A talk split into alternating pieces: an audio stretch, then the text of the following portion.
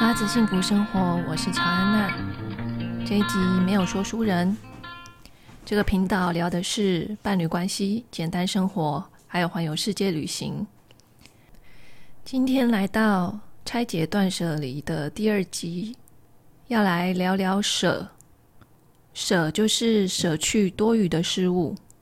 今天会提出各种方法，也就是清出的方法。在这之前，我想要把焦点带到意图这件事。就像每次在瑜伽练习之前，我都会设定当天练习的意图，也就是为什么我要踏上垫子。理由可能每天都是不一样的，或者是很相似的。但是有这个意图，可以帮助我在练习的过程中更专注。The Minimalists 他们的 Podcast 里面也提到，如果你知道为什么你要极简的话，那么如何做就不是最重要的事情，因为你已经知道为什么我要做这件事的时候，其实你就是会去找各种适合你的方法。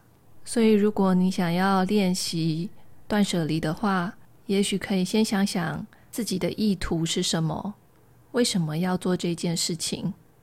山下英子在《断舍离》这本书提到，我们住的地方是一个池子，池子的入口需要把关，也就是上一集我提到的“断”。池子的出口是“舍”，也就是这一集要聊的。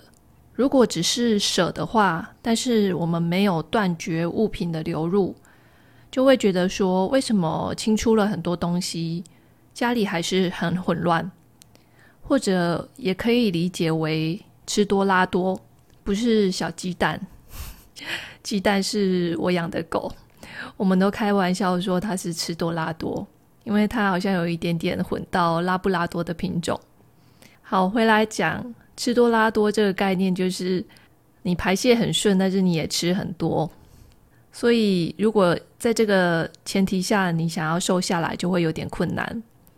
反之呢，如果你只是断绝了物品不流入你家，但是你也不愿意舍，就会很像你有少吃了，但是便秘，所以也不会成为健康的身体。断舍离这一本书讨论了非常多舍，也就是清出的部分。那因为我是以断舍离这个概念来讨论极简，所以我们这一集会聊比较多。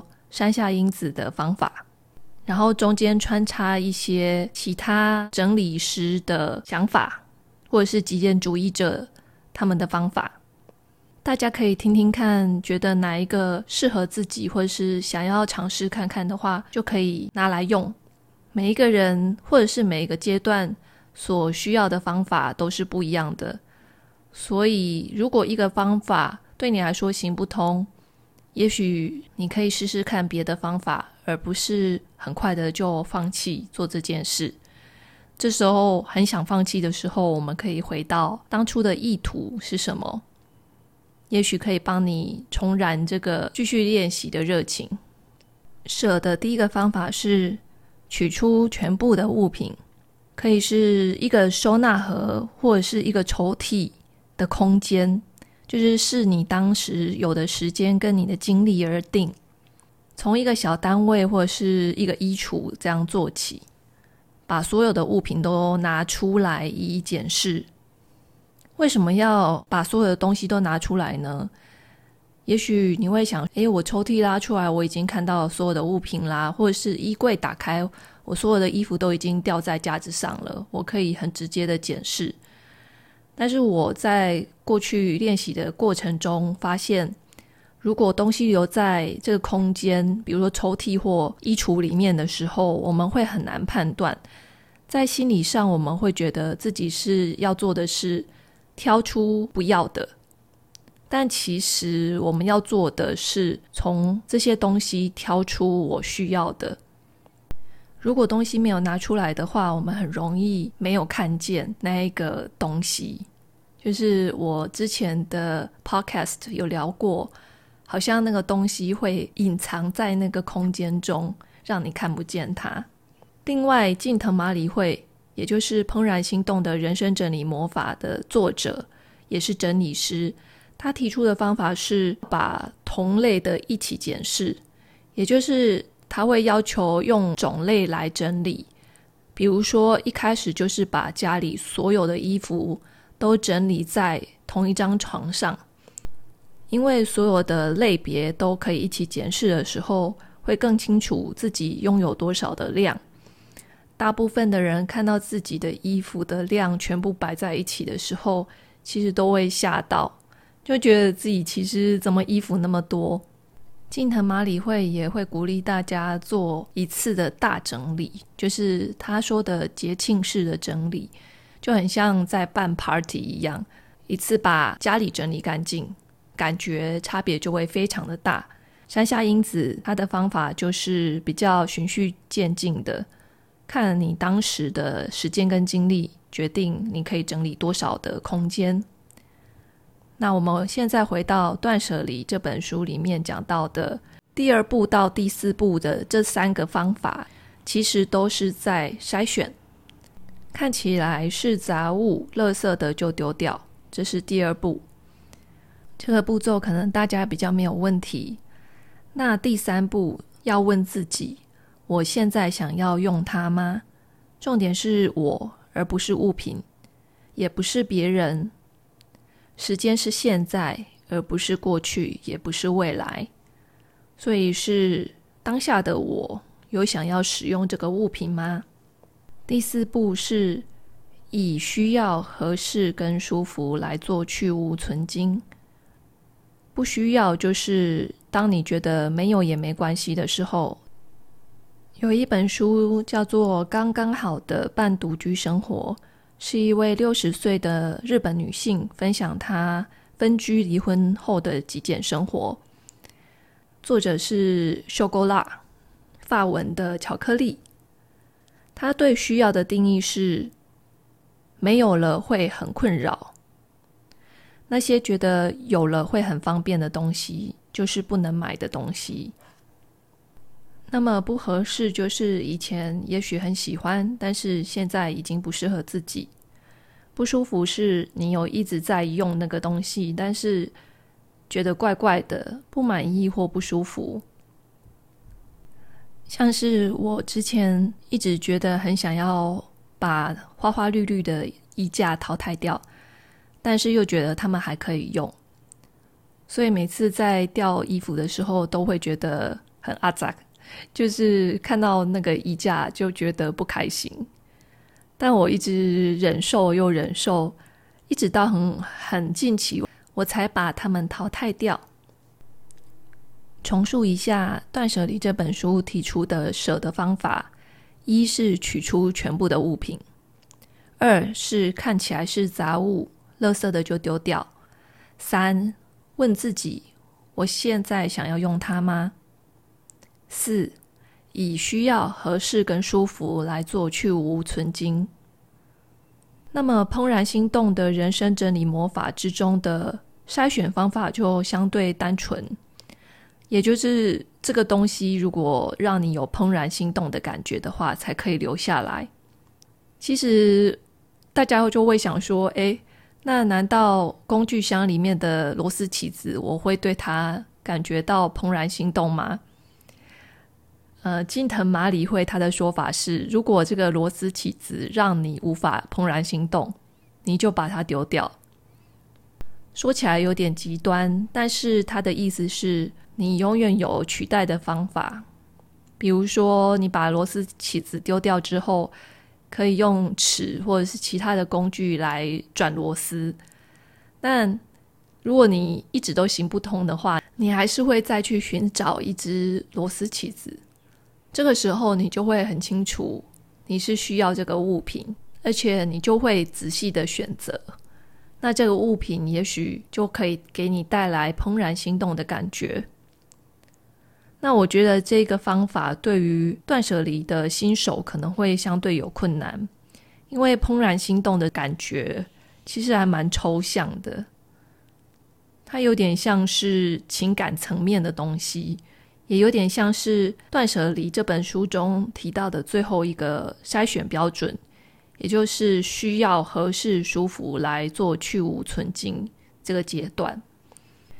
极简主义这一部纪录片里面的两位主角，也就是片头提到的 The Minimalists，他们的方法有两种，一种是可以做极简三十天的挑战，也就是第一天丢一样东西，第二天丢两样东西，第三十天丢三十样东西。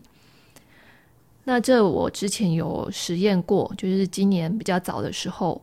如果有兴趣看照片，或者是想要知道我有丢掉哪些东西，可以到我的 IG 或者是方格子，资讯放在下方的资讯栏中。另外，Podcast 第四十五集跟第四十八集也都有聊到这极简三十天的一些感想跟心得，有兴趣的话可以收听哦。那时候我舍到后来会觉得，好像真的有变得比较明快。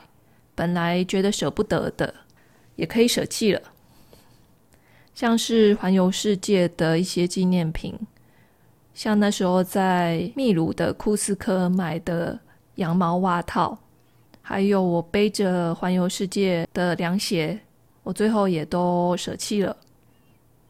我觉得在那个过程中，我体会到了。如何用开放的、全新的当下视野跟态度去检视物品，而不是一开始就画地自限。就像我那时候在练习的时候，一开始觉得说我一直有在做断舍离，真的能玩这极简三十天的游戏吗？答案是可以的，只要我睁开眼，看看生活空间中充斥的各种物品。为什么要强调当下的视野呢？因为我以前有当过上班族，那那时候的资料跟学生时期的一些资料，我觉得比较重要的都留了很长一段时间，就以防万一我会需要用。但事实上是，其实我没有很想要回去当上班族，而留下那些我觉得如果又回去求职会需要那些资料。但是那跟我勾勒的人生蓝图其实是冲突的，而用当下的视角去看的时候，就会愿意放手。第二个，我的发现是不合适、不舒服的就处理它，长时间省的心力跟使用适合自己物品的快乐，绝对是很值得的。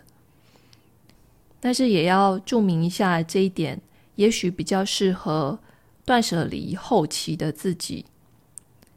因为，比如说上述的例子，花花绿绿的衣架，其实它是生活的必需品。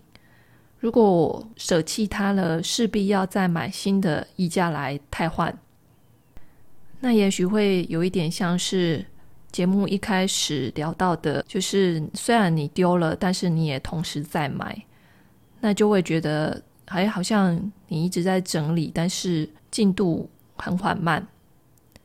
所以比较适合到断舍离后期，你真的了解到自己的需要，跟更了解自己之后，再去处理它。我觉得这跟自我认识好像也很有关系。比如说，其实我知道我一直都是比较节俭的个性，只要这个东西没有坏，即使我对它不满意，我都还是会一直使用它。那因为我有这样子的倾向，所以我就可以意识到，当这个东西让我觉得不合适、不舒服的时候，也许我就不要那么忍耐，早一点替换它，有点像是平衡自己的过程。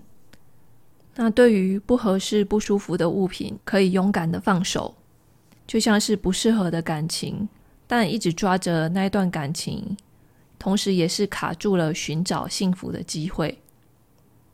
我也发现，在断舍离练习，我越来越看得清自己跟物品的关系。透过这个过程，更了解自己。我也越来越喜欢自己的生活，也越来越喜欢自己。你有没有什么舍不得舍弃的东西呢？为什么会舍不得它呢？欢迎你跟我分享断舍离的练习跟经验。有任何问题也可以留言在拉拉手环游世界脸书粉丝专业，谢谢你的聆听，希望这一集有带给你一些收获。欢迎你分享给需要的朋友，祝福你平安健康，拜拜。